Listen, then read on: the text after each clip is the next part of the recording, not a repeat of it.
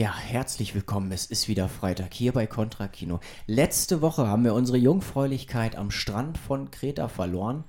Ja, wird heute auch wieder gefickt? Nein, denn wir sagen Zero Fucks Given.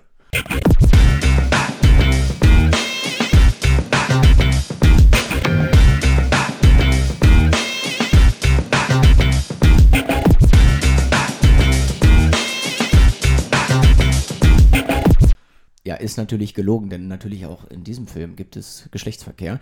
Der soll uns aber eigentlich nicht weiter interessieren, oder?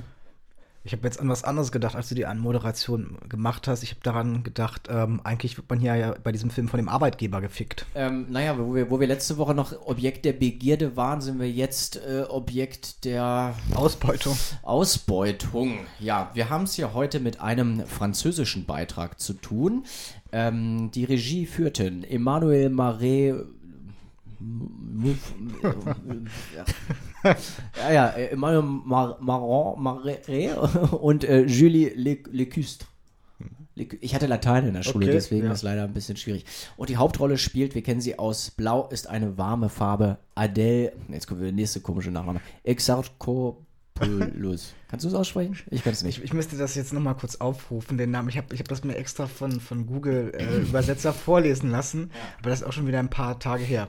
Sagen wir mal, wir. Wir kennen sie. Äh, Ihr merkt, es ist heute alles ein bisschen lockerer. Die Produzenten sind ja heute, sitzen uns nicht im Nacken. Deswegen können wir nämlich jetzt hier auch hier nebenbei ein bisschen hier Popcorn essen. Ne, Ron, wir machen ja heute ein bisschen Popcorn hier. Noch ein bisschen. Ähm, Zero Fox Given ist derzeit auf Mubi zu finden. Das können wir, glaube ich, schon mal ähm, sagen. Man kann diesen Film auf Mubi sehen, man kann ihn mit dem Mubi-Abo streamen. Langsam könnte auch Mubi auf uns zukommen, so oft wie wir Werbung für die machen. Eigentlich schon, ne? Ähm, genau, es gibt halt äh, sieben Tage, kann man ein kostenloses Abo machen. Das war nämlich, das war tatsächlich erst meine Überlegung, weil Okay. ich ähm, wollte gucken, äh, Saint-Omer. Ja, Ähm, und dafür hatte ich mir das Probeabo geholt. Und dann habe ich aber gesehen, was so da im Angebot ist. Und dann dachte ich, ach komm, auf Netflix finde ich eh nichts mehr.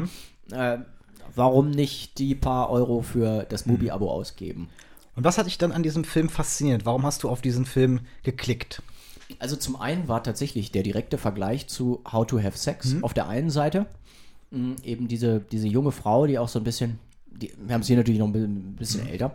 Ähm, und zum anderen passt er bei uns natürlich so fantastisch in den Katalog, weil wir eben hier einen Einblick in ja, die Welt, die Arbeitswelt einer Flugbegleiterin bekommen.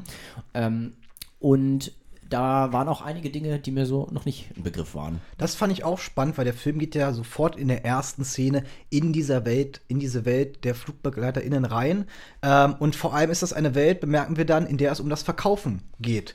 Flugbegleiterinnen sollen äh, Gästen Sachen andrehen, werden dafür belohnt ähm, und äh, begeben sich da in bedenkliche Mechanismen, die mit Druck, Ausbeutung, äh, mit Geld und Gewinnmaximierung zu tun haben. Es erinnert mich total an Berichte aus äh, Amazon Stores eigentlich, ne? wo man eben auch eine bestimmte, naja, Marge abgearbeitet haben werden muss und auch eigentlich eine, besch- wobei es da nochmal zeitlicher äh, ist, irgendwie, dass man tatsächlich alles immer gestoppt wird, wie viel hat man am Band geschafft. Aber hier wird direkt darauf getrichtert, ihr müsst individual verkaufen. Also es geht nicht darum, was sozusagen eine, ein ganzer Flug insgesamt die Crew verkauft an Parfüm, an Essen, an Getränken, sondern jeder für sich und wird auch daran gemessen. Genau, und wird dann daran auch belohnt. Ja. Und das perfide ist ja eigentlich, dass, dann es, dass es da dann Sprüche gibt in diesem Film äh, von dem von der Arbeitgeberperson, ähm, die dann heißen, ihr arbeitet zwar als Team, aber ihr arbeitet auch allein. Ihr müsst so viel wie möglich verkaufen. Und was die dann natürlich bei diesen Flugreisen verkaufen, sind dann überteuerte Parfums, irgendwelche sinnlosen Geschenkartikel oder eben äh, Make-up. Und äh, wir sind hier im, im, in einem Szenario, wo es um eine Billig-Airline geht, Ja. die einfach nur Wing heißt, glaube ich, wenn ich das richtig Ja. in Erinnerung habe.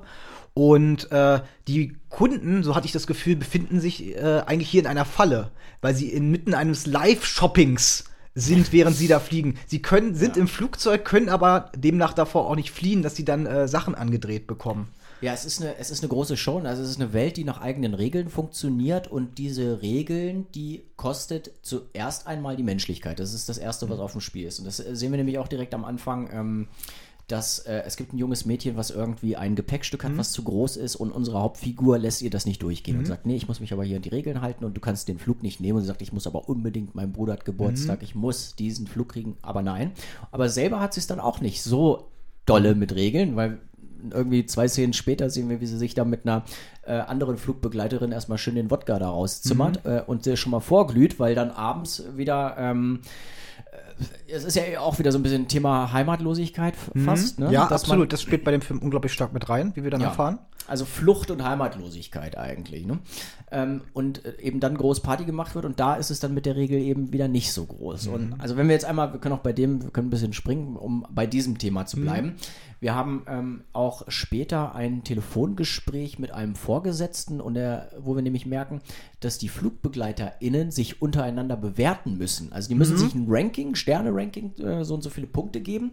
Und er wird gefragt, warum sie denn ihre Kolleginnen so gut bewertet hat. Das ist aber schon, als sie Cabin Manager ist. Also Ja, sie, ist sie, dann macht ja, äh, sie macht ja dann erstmal eine Ausbildung zum Cabin Manager, also zu dem Chef äh, oder der Chefin besser gesagt, äh, dieser, dieses, dieses, dieser, dieses Fluges.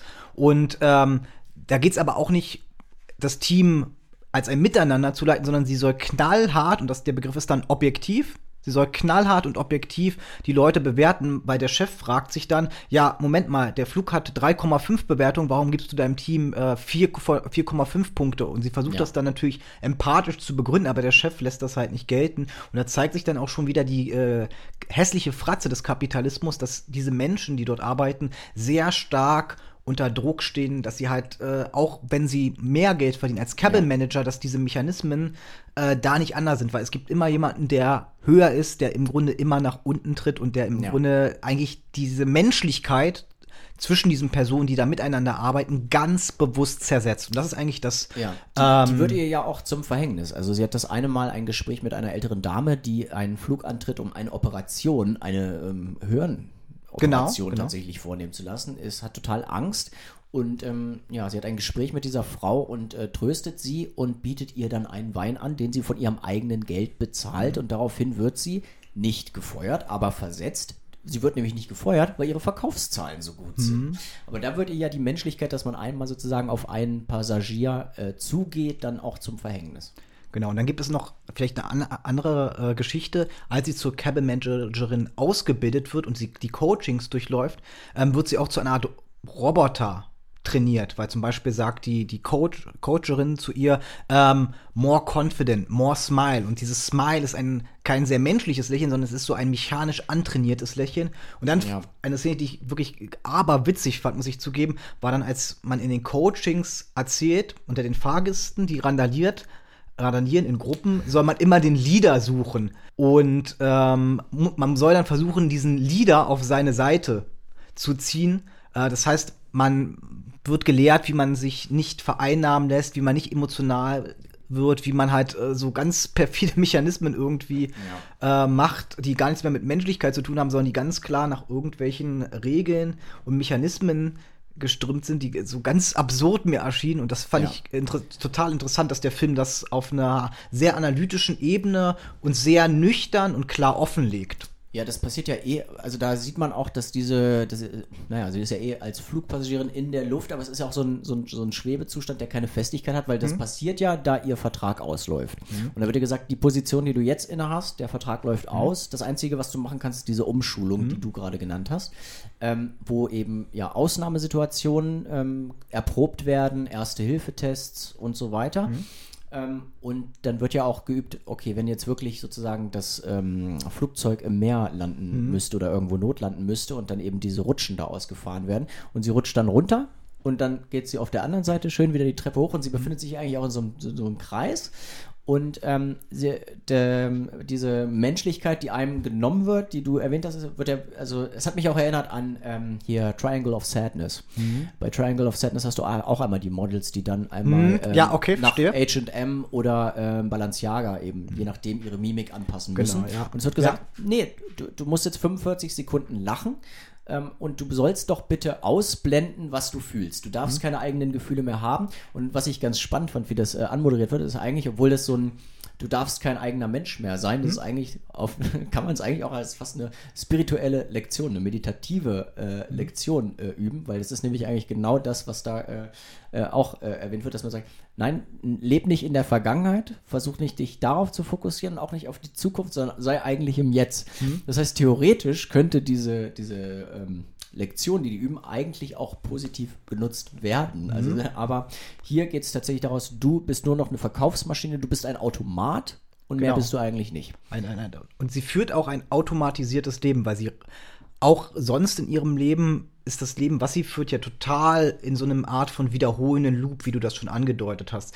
Sie geht äh, abends feiern, sie hängt mit äh, Kolleginnen und Kollegen ab, äh, besäuft sich, stürzt ab, ähm, streift durch äh, fremde Städte, die äh, total befremdlich anmuten, tindert fremde Männer, immer wieder neue Männer und es ist irgendwie so ein sehr hohles Leben auch, also ein sehr unerfüllendes Leben, würde ich behaupten, was sie führt. Ein Leben, das keine Kontinuität hat, neue Städte, neue Kollegen, neue Dates, keine Beständigkeit, das Leben total im Autopilot und das ist es sind vor allem, äh, was auch wieder was mich erinnert weil es gibt, ähm, also bei ihrer ersten Party, wo mhm. sie äh, MDMA nimmt mit einem Kollegen Arthur, ja. ähm, äh, ist sie danach noch mit ihm auf dem Hotelzimmer. Ja. Und ähm, wie das ausgeleuchtet ist, ist eigentlich fast so ein, so ein, so ein weißes, helles LED-Licht, was aber fast ja. an so das äh, Blitzlicht vom, von einem Polaroid-Fotografie erinnert. Absolut. Ähm, das haben die nämlich ähm, in der ersten Folge der zweiten Staffel von Euphoria. Da haben die auch sowas, wo, Aha, die, wo okay. die so eine Ultra-Zeitlupe haben. Mhm. Und wo man jede Figur auf so einer Party, äh, die eigentlich schon ihre, ihre Zeit überschritten hat, mhm. äh, so eine Momentaufnahme hat. In diesem und, Stil. Genau. Und das haben wir dann später nochmal, wo sie einen anderen Mann tindert ja. und mit dem liegt sie auch im Bett und, sie, und er fragt, möchtest du jetzt irgendwie eine Dusche nehmen? Und sie sagt, nein, kannst du mich bitte einfach noch fünf Minuten im Arm halten? So. Mhm. Und danach zeigt er irgendwie noch ein, ein YouTube-Video. Aber mhm. wie das ausgeht, eh, ohnehin, es gibt noch, ähm, kommen wir später noch zu, es gibt später zum Beispiel auch nochmal einen ähm, äh, Wechsel zu 4 zu 3. Mhm. Ähm, aber da ist eigentlich so diese Momentaufnahme und etwas nicht Festes, sondern nur so was, was, was Flüchtiges nochmal festgehalten, wirklich wie das ausgeleuchtet ist. Das ist wirklich mhm. wie so ein Polaroid eigentlich aus. Finde find ich, find ich sehr markant, wie du das beschreibst, weil, ich das, weil mir diese Szene auch, die du gerade beschrieben hast, auch sehr stark aufgefallen ist, äh, weil der Film ja sonst, und das ist ganz interessant, er hat sehr viele visuelle, verschiedene visuelle Stile wie, er, wie der Film inszeniert ist. Du hast einerseits dieses, dieses, dieses sehr beobachtende, begleitende, dokumentarische, wo die Kamera sehr unauffällig ist. Die Hauptfigur ist dann auch oftmals in der Mise en scène zwischen anderen Figuren arrangiert, wie eben beim Eröffnungsbild. Ähm, die, die Protagonistin ist das Zentrum des Bildes, aber am Rande passiert noch ganz viel anderes. Dann ist das eine Handkamera, die ist beweglich, sehr unscheinbar. Das ist so der Großteil des Films. Ja. Dazwischen gibt es dann immer wieder so als äh, Moodshot, sage ich jetzt mal, so einzelne ähm, fast schon gemäldeartige Komposition, wenn sie da durch den Flughafen läuft oder durch den Flughafen an dem Rollband äh, sich treiben lässt.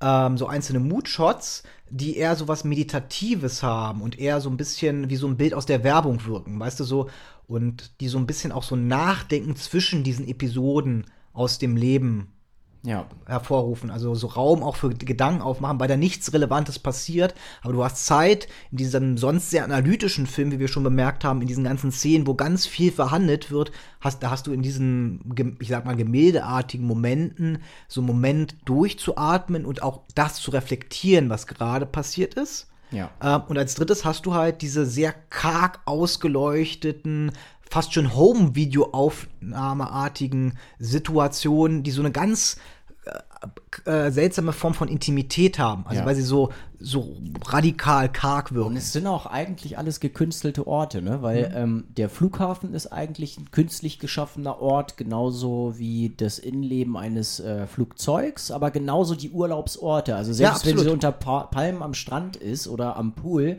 sind das auch wieder ähm, ja, ge gebaute, gezimmerte, naja, eigentlich so fast Kulissen äh, für eben die Urlauber oder in dem Fall eben auch für die Flugbegleiterin. Ja. Und ähnlich dann eben auch diese äh, ja, Besuche bei, bei Männern oder Partyabende. Genau. Aber nie irgendwie ein ja, authentischer, ähm, realistischer Ort, außer natürlich im, mhm. im, letzten Drittel des Films. Ja. wo es dann zurückkehrt. Aber das ist eben, wie gesagt, sehr interessant, wie du auch schon erwähnt hast, weil diese Mood-Shots zeigen ja genau das immer wieder. Also diese einzelnen sehr langen Mood-Shots, das sind, glaube ich, manchmal so Szenen, die sind mindestens eine Einstellung 30 bis eine Minute lang gefühlt.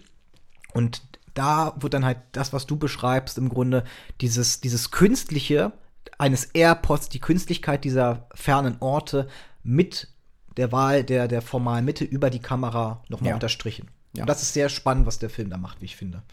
Und ähm, ja, dann äh, ist es jetzt auch an der Zeit hier, kleine Spoiler-Warning, aber äh, warum ist unsere Figur Cassandre auf der Flucht? Ihre Mutter ist bei einem Verkehrsunfall äh, ums Leben gekommen und sie, äh, ich glaube, wenn mit der Timeline müsste ungefähr so passen, dass sie nach dem Tod der Mutter eben entschieden hat, dass sie, naja, hat gesagt, sie möchte die Welt sehen und hat sich dazu entschieden, eben Flugbegleiterin zu werden und macht das jetzt seit drei Jahren, ist also seit drei Jahren mehr oder weniger auf der Flucht. So. Und äh, sie sagt auch, es gibt nämlich diese eine Begegnung nämlich mit Gewerkschaften. Es gibt einmal diesen Gewerkschaftsstreik ja. von anderen Airlines ähm, und sie ist eigentlich, ähm, naja, äh, pessimistisch, nihilistisch, sagt, I don't believe in change ähm, und sagt, ich will lieber jetzt schnell meinen Umsatz hier machen und äh, weiter vorankommen. Ähm, und für dich als alten Gewerkschafter ist es einfach, das zu machen, weil du hast dein ganzes Leben nicht mehr vor dir. Äh, ich schon, ne? Für mich Muss ist mich damit steht mehr auf dem Spiel eigentlich und, und äh, eigentlich da nicht so dieses politische Bewusstsein bei ihr existiert äh, und dann ja äh, es mit sich machen lässt, ne? Und das zementiert, glaube ich, auch den Eindruck, dass wir hier mit einer Protagonistin konfrontiert sind, die eine von vielen ist. Also eine von, von vielen, sie hebt sich nicht so hervor als, als Protagonistin, sondern sie ist eine von wahrscheinlich sehr vielen Geschichten in einem, in diesem Berufszweig. Und das erdet diese Figur auf eine bestimmte Art und Weise nochmal als unpolitische Figur. Ähm, und erklärt vielleicht auch so ein bisschen ihr, ihr Sein als Figur. Weil ich glaube, wer in solchen Airlines arbeitet, muss auch irgendwie eine unpolitische Figur sein, wenn er nicht den Streik joint. Ja. Und diese Bereitschaft, sich ähm, ja auch unterzuordnen in diesem System. Also sie fährt dann, äh, ah genau, nachdem, nachdem sie sozusagen diesen Wein da gekauft hat für die alte Dame, ähm, wird gesagt, okay, ja, wir feuern dich nicht, wir versetzen dich, aber es ist bis erstmal äh, beurlaubt, bis wir wissen, äh, wo wir dich einstellen. Und ähm, daraufhin fährt sie dann zu ihrem Vater und ihrer Schwester nach Hause nach Frankreich und hat da aber noch, bevor wir jetzt zum wirklich menschlichen, persönlichen kommen, um äh, jetzt nochmal das Berufliche hier abzuarbeiten, hat sie noch ein Bewerbungsgespräch bei einer Elite-Airline über Zoom. Und ähm, ja, der, der sagt ja auch, stellt ihr auch die Frage, bist du in einer Beziehung? Ähm, weil es ist ganz wichtig, eben absolut flexibel zu sein. Er sagt auch, Nein ist eigentlich eine unmögliche Antwort, darfst du eigentlich nicht geben. Du musst immer bereit sein. Äh, fragt auch, ist das deine natürliche Haarfarbe? Ne? Und sie sagt, naja, ja, aber wenn es für den Gast besser ist, kann ich mich natürlich auch blondieren. Äh, und er fordert sie auch noch dazu auf, bitte doch einmal noch einen Gang zu machen, dass man wirklich eigentlich sie wirklich nur noch als ähm, ja, eine Verkäuferin und als ein, ja, wieder das Objekt Roboter, der genau. Begierde, ja, aber wirklich wieder der, das Objekt der Begierde eigentlich. Ne? Äh, und wie würdest du reagieren, wenn jemand anzüglich wird? Nein, dann darfst du nicht Kontra geben und darfst nicht. Äh, Ich würde es ihm freundlich äh, vermitteln, irgendwie. So, so sagt sie es, glaube ich, wenn ich richtig. ja, oder So- irgendwie sagen, äh, man würde. Genau, sie würde gerufen werden, so ist es genau. Sie sowas. würde äh, das freundlich herunterspielen und dann würde man Exakt. sich zurückziehen. So, Genau. genau. Ähm, meine Frage wäre so ein bisschen, äh, die zweite Hälfte konzentriert sich jetzt mehr auf das Familienleben. Äh, in der ersten Hälfte wird schon der Tod der Mutter langsam etabliert und mündet auch in einer sehr, sehr intensiven und sehr nuancierten Szene, wo sie ein Gespräch mit einer äh, Telefon ähm, äh, hat, äh, der sie erklären muss, dass ihre Mutter tot ist. Das ist eine sehr ergreifende Szene.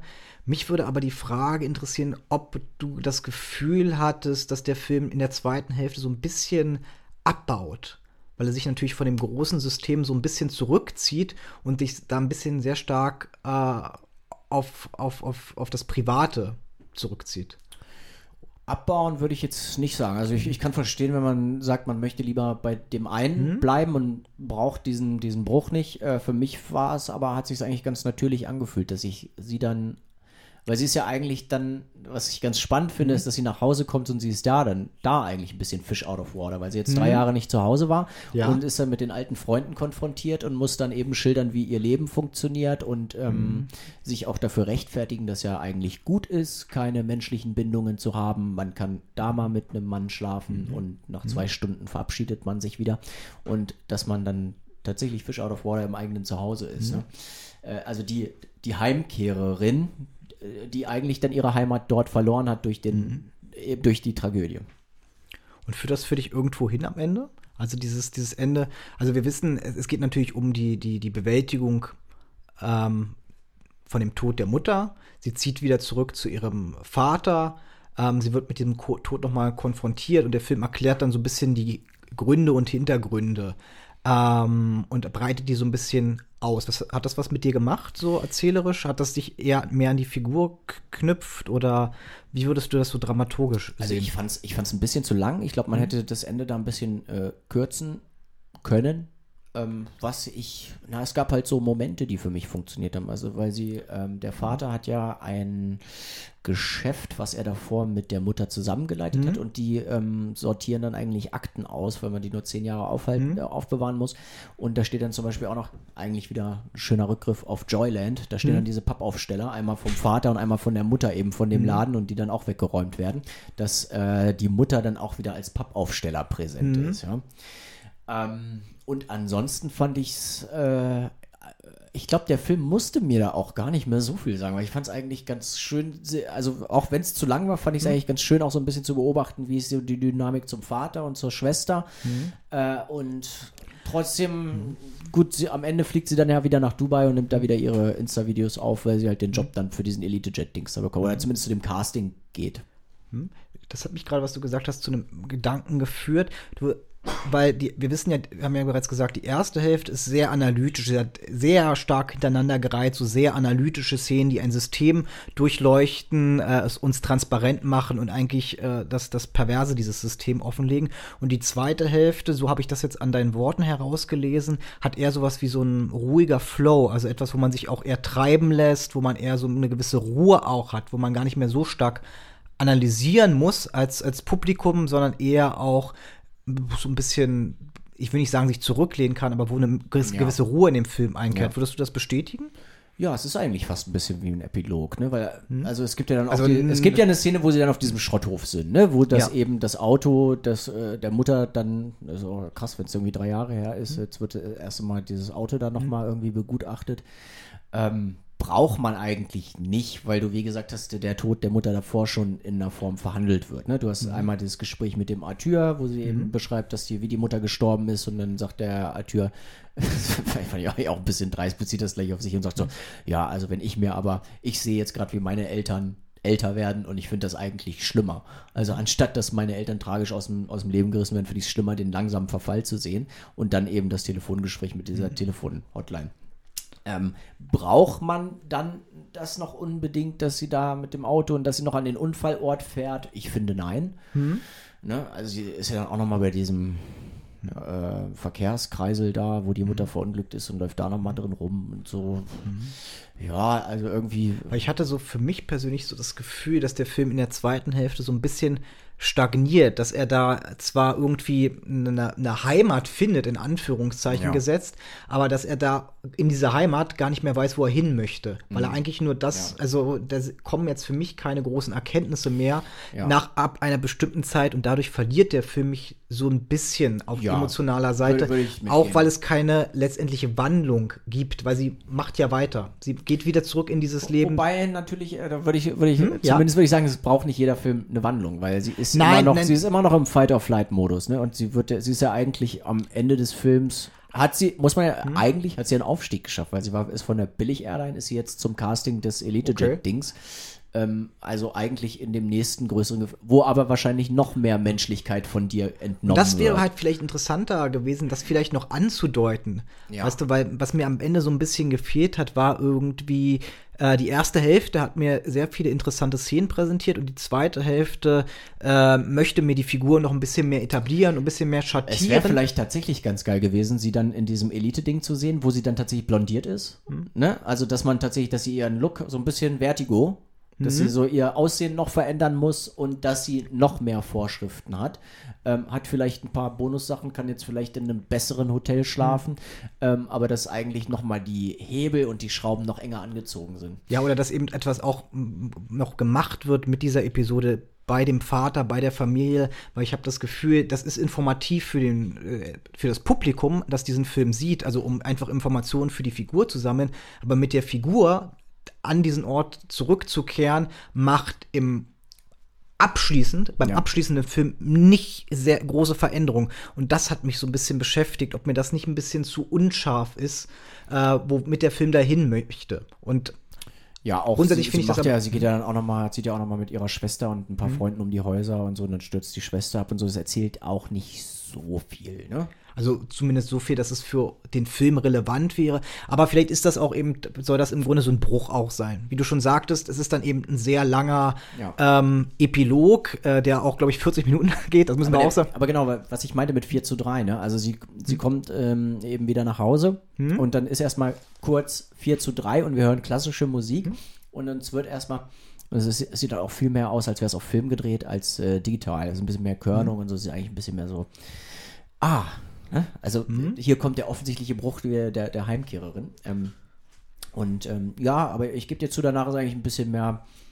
Ich sag mal, da kann man auch die Two-Screen-Experience machen und danach noch ein bisschen am Handy scrollen. Und das so ein bisschen auf sich, also im Hintergrund auf sich wirken lassen. Okay, naja. Aber ich finde, ähm, ja, die ersten zwei Drittel sind die stärkeren Teile des Films und da hat der Film, ähm, finde ich, ähm, leistet einen sehr guten und wichtigen Genau. Beitrag. Das heißt, wir können diesen Film auf jeden Fall nun abschließend empfehlen. Ganz genau. Und ähm, wir können euch versprechen, wir fliegen nicht EliteJet, wir fahren nur Deutschland-Ticket. Wenn ihr uns unterstützen wollt, wollt, diese 49 Euro zusammenzukramen für einen Monat, dann unterstützt uns doch gerne im Contra Club über Steady, Patreon und PayPal.